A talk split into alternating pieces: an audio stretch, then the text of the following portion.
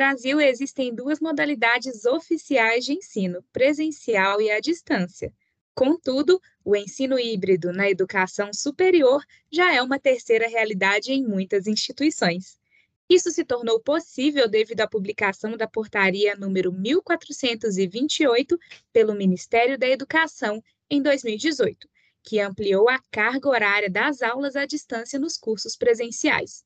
Seja por meio da utilização de objetos de aprendizagem digitais ou de parte das aulas sendo realizadas no formato online, é fato que o retorno pós-pandemia evidenciou ainda mais a permanência da modalidade híbrida de ensino.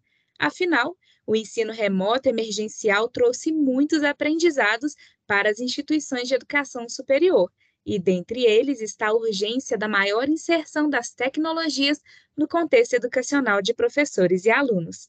No episódio de hoje, convidamos Rita André, gerente acadêmica da Croton, para contar um pouco sobre as suas experiências e aprendizados com a modalidade híbrida na educação superior.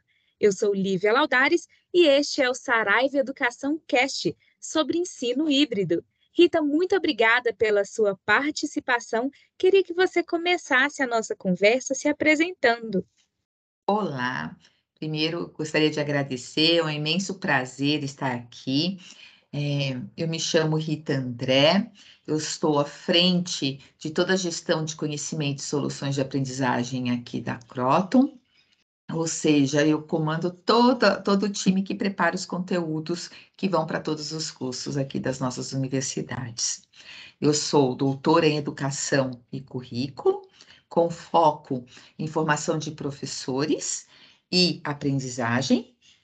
E meu estudo mais recente, ele vem em cima de neuroaprendizagem, principalmente como o bebê aprende. Aí todos me perguntam, por que o bebê? Porque, gente, nós todos nós sabemos que a primeira infância é fundamental para todo o nosso aprendizagem da vida. Então, as, as principais conexões se formam de 0 a 3 anos. Então, por isso que eu estudei isso. Muito bom, Rita. Muito interessante, né, a sua vertente aí de pesquisa, a sua dedicação.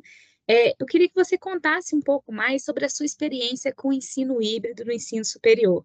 Como é que isso começou? Como é que tem funcionado hoje em dia? Quais os cursos que mais se adaptaram é, a esse novo cenário que a gente vê que está ganhando muita força nos dias de hoje? Então, na realidade, Lívia, a, meu primeiro contato com o ensino híbrido foi com a educação básica. Tá? Foi com a educação básica, principalmente no sentido de metodologias ativas. Como que a gente poderia trazer metodologias ativas de uma maneira que o nosso aluno realmente aprende, aprendesse? Né? Como que a gente poderia tornar essa aprendizagem mais significativa?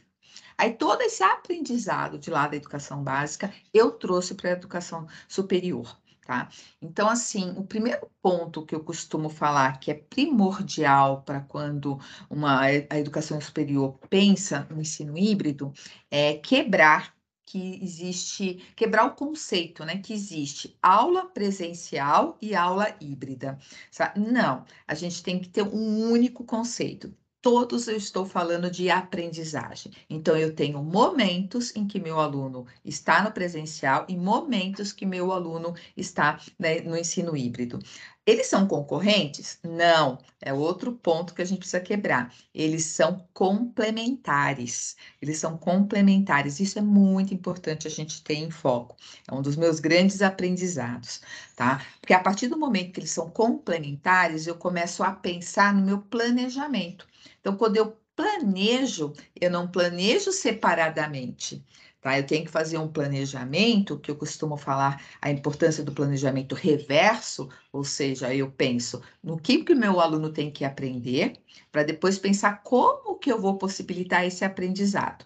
Aí, em cima de como eu vou possibilitar esse aprendizado, eu começo a separar os momentos, que momentos que vão ser presenciais e que momentos vão ser híbridos, mas sempre um complementando o outro, tá? E não dizendo isso ele aprende no presencial isso ele aprende online. Não, ele inicia no presencial e termina no online, ou ele inicia, no online e termina no presencial. Então, isso é muito importante. É um dos grandes aprendizados que eu deixo aqui para vocês. Não pensem separadamente esses momentos, pensem como momentos complementares. E no seu, eu faço um planejamento reverso, onde eu começo vendo o que, que meu aluno tem que aprender, para depois dizer como que eu vou fazer esse aprendizado se tornar possível.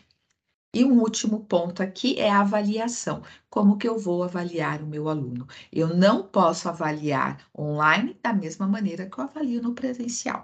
Tá? Então, também, mais uma vez, a avaliação ela tem que ser complementar e pensando nesses momentos em que o aluno é, está entrando em contato com o conteúdo. Rita, pensando na viabilização né, desse ensino híbrido nas instituições, por que, que as instituições devem investir no ensino híbrido e quais são os principais desafios que você encontrou na implementação desse tipo de ensino é, na educação superior? Primeiro, é, as instituições elas devem investir sim na educação híbrida, por quê? Primeiro, a gente tem que pensar no, no aluno de hoje tá? No meu aluno, o meu aluno que muitas vezes não tem tempo de estar 100% frequentando todos os dias a universidade, a gente sabe que hoje o nosso aluno possui características diferentes, e um outro também é como que eu posso proporcionar esse aprendizado para o meu aluno do século XXI. O meu aluno do século XXI é muito diferente do, do que eu era na escola. Tá? O meu aluno do século XXI, ele exige metodologias diferenciadas, ele exige recursos diferenciados. E outra, eu tenho que preparar esse aluno para o mercado de trabalho, onde ele vai ser protagonista. Tá? E para ele ser protagonista, eu tenho que dar, começar essa, esse protagonismo aonde? Na educação, seja ela na educação básica, seja ela no ensino superior. E o aluno só se torna protagonista quando eu possibilito isso. E a educação, o ensino híbrido é uma via para que o aluno se torne protagonista, desde que eu tenha em mente uma implantação muito bem realizada, muito bem estudada, muito bem planejada. Então, isso possibilita que o meu aluno seja protagonista da sua aprendizagem. Rita, você falou um pouquinho sobre os aprendizados, né, é, de você como profissional, né, na implantação desse ensino híbrido. É, você poderia falar um pouco mais sobre isso? Quais que são os maiores aprendizados dessa jornada? Vamos lá. Bem, os maiores desafios dessa jornada é principalmente implantar isso com o corpo docente, tá? o professor ele entender qual é o papel dele no ensino híbrido. Estava falando muito em protagonismo, né, Lívia? Muito em protagonismo é discente. Mas o protagonismo discente, ele só existe quando há um protagonismo docente também, tá? E aqui completando, o protagonismo, para eu falar que meu aluno é protagonista ou que o meu professor é protagonista, eu não posso esquecer que existe ali um relacionamento entre professor e aluno. Se os dois são protagonistas, eu vou ter choque. Tá? Então, eu não posso. Então, tem momentos que o professor vai ser protagonista e o meu aluno vai ser coadjuvante. E os momentos que o meu aluno é, é protagonista, o professor é coadjuvante. Então, isso tem que ficar muito claro. E o que deixa isso claro? No papel de cada um. É justamente o planejamento. Quando o planejamento é bem feito, o professor, ele sabe exatamente quando ele tem que sair de cena e deixar o aluno entrar em cena. E para que esse aluno entre em cena, ele tem que ser muito bem conduzido por esse professor. É aí o que Vygotsky chama zona de desenvolvimento proximal. É o professor potencializar o aprendizado do aluno usando essa zona de desenvolvimento proximal.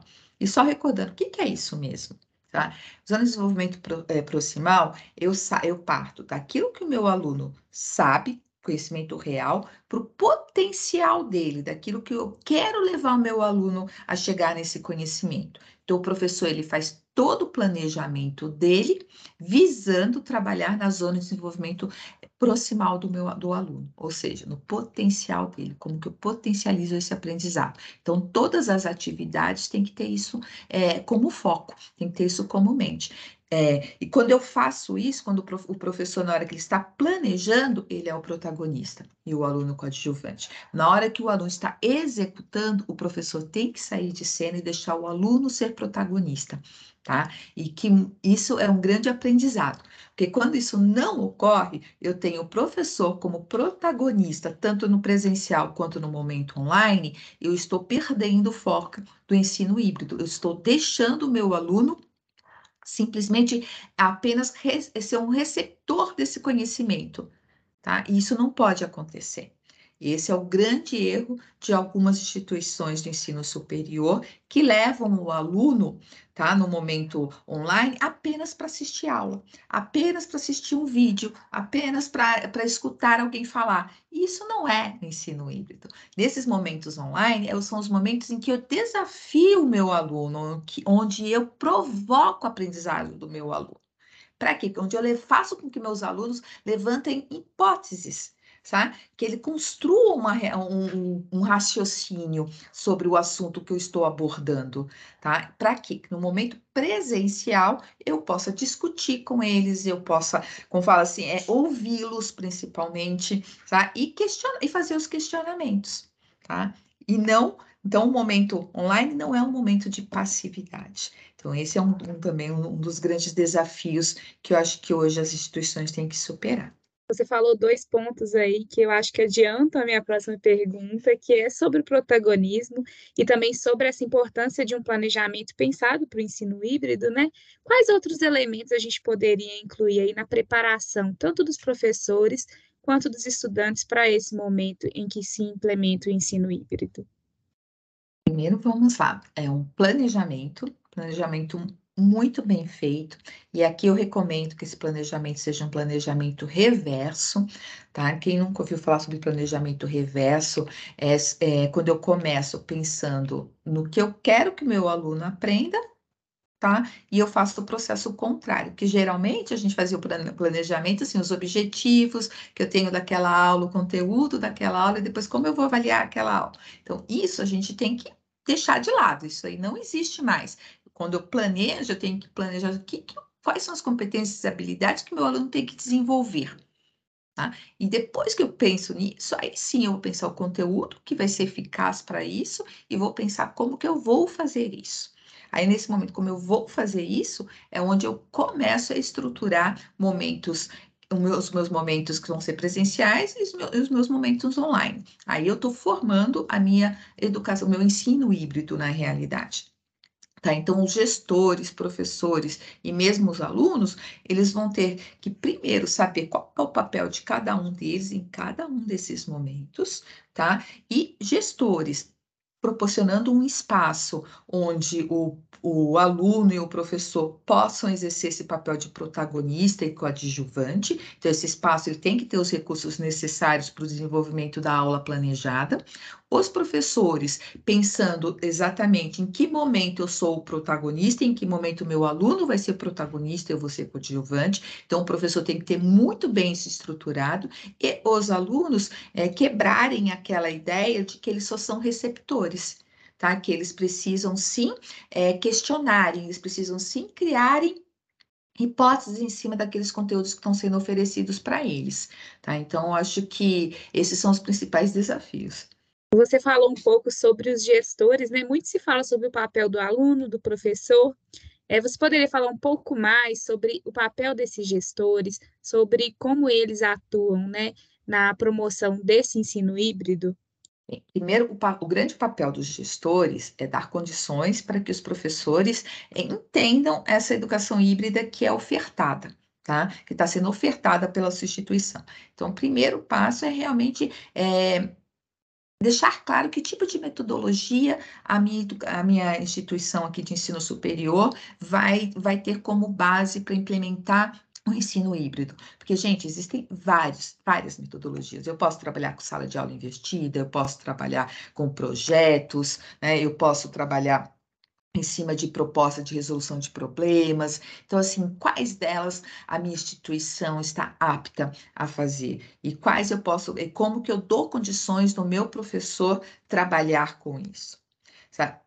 Por exemplo, eu tenho que ter laboratórios dentro da minha instituição, dependendo da proposta que eu for fazer, eu tenho que ter laboratórios. Então, não adianta nada o professor fazer toda uma aula pensada num laboratório, se quando o aluno estiver presencialmente, ele não tem os laboratórios. Então, o papel do gestor é proporcionar um espaço que seja realmente é, que, que seja, desculpa, que proporcione tudo aquilo que é necessário para o bom desenvolvimento da educação híbrida, do ensino híbrido. Um outro ponto também é oferecer treinamentos contínuos para a sua equipe, tá? Para os professores, porque isso é uma novidade. Eu sei que a pandemia fez com que virasse a chave de repente, né? Todo mundo saiu de uma educação que era muito mais presencial e passou para uma educação híbrida do dia para a noite, mas isso trouxe os seus pós e seus contras. E, e os seus contras estão principalmente na, no mal entendimento do que seja uma educação híbrida. Então, o bom gestor, o papel do gestor nesse caso é realmente proporcionar para a sua equipe, além das condições do bom desenvolvimento da educação híbrida, treinamentos constantes de metodologias ativas diferenciadas, de como o professor pode fazer o planejamento reverso, desse acompanhamento das dificuldades que ele está tendo, e principalmente de, um, de uma escutativa dos, dos alunos, né, trazendo como que está sendo o desenvolvimento disso, como intermediando né, essa relação professor e aluno também. Rita, você poderia nos dar um passo a passo para a implementação do ensino híbrido com sucesso em instituições de educação superior? Se quiser também deixar dicas, referências, referências do seu próprio trabalho. Vamos. Eu gosto muito de falar assim que, como eu tô, não sei, acho que já deu para perceber que eu estou falando muito em planejamento, da importância do planejamento, da importância da, da, da, instituição levar em consideração o seu contexto e tudo. Então, Lívia, não existe assim é, um passo a passo de uma implementação. O que existe é cada gestor, junto com a sua equipe de docentes, discentes, mapearem o seu contexto, mapearem a comunidade em que estão inseridos, mapearem qual o contexto daquela instituição, quais são os cursos que eu estou oferecendo, porque para cada tipo de curso eu tenho uma educação híbrida, um ensino híbrido diferenciado. Então, o que eu proponho para o curso de licenciatura e de uma maneira híbrida não é a mesma coisa que eu vou propor para um curso de saúde ou para um curso de engenharias. Então, eu tenho que ter muito bem é, o foco que eu estou dando para cada uma das áreas, quais são as áreas, quais são são os cursos que eu atendo, para em cima disso eu pensar nas estratégias de, uma, de um ensino híbrido, tá? Então, primeiro, olhe para dentro da sua instituição, veja uh, o que, que você está ofertando, depois olhe para o contexto à sua volta, qual que é a comunidade que você está atendendo, quais são as necessidades daquela comunidade, porque lembrando sempre, é, uma, um ensino híbrido, ele exige uma aprendizagem significativa. Porque se a aprendizagem não for significativa, o aluno passa a ser receptor, tá? E o ensino híbrido não permite um aluno receptor. Então, para a aprendizagem ser significativa, ela tem que estar linkada ao que? Ao contexto social que esse aluno está inserido, ao curso que ele está sendo, que ele está sendo, o curso que ele está sendo preparado. Então, isso é muito importante que tudo aquilo que eu for propor tem a ver com o contexto do curso e tem a ver com as necessidades da, da, da própria comunidade que está sendo inserida. Então, isso traz para o aluno uma aprendizagem significativa. E a aprendizagem significativa é o sucesso para qualquer é, metodologia. Tá? Porque realmente o aluno está associando aquilo que ele está aprendendo com seu dia a dia, com seu contexto, tá? E quando a gente fala em educação superior, isso é importantíssimo. O aluno realmente olhar e sentir que ele está sendo preparado para aquela profissão, para o mercado de trabalho que ele escolheu, que ele quer ser inserido. Rita, eu queria saber se você tem alguma dica de leitura para quem está nesse momento né, de implementação do ensino híbrido ou quer melhorar né, o ensino híbrido que tem na sua instituição, alguma dica de leitura ou alguma outra dica é, de vídeo, algum material que possa ser utilizado como referência? Tem um livro que chama Metodologias Ativas para a Educação Inovadora, uma abordagem teórica prática, é de José Moran e da Lilian Batti. Eu gosto muito desse livro, ele traz uma abordagem é, bem atual. Um outro também é Sala de Aula Inovadora, Estratégias Pedagógicas para Fomentar o Aprendizado Ativo. Ele é do Falso Camargo. Ótimo, muito obrigada pela sua participação aqui no nosso podcast, Rita. Eu que agradeço, espero ter contribuído um pouquinho, estou inteira disposição aqui de vocês. E por hoje vamos encerrando. Espero que você tenha aproveitado este conteúdo e possa aplicá-lo em sua instituição de educação superior. Muito obrigada por nos ouvir. Não deixe de seguir o perfil da Saraiva Educação Cast em seu distribuidor de podcast preferido. Lembrando que temos um novo episódio todo mês. Um abraço e até a próxima!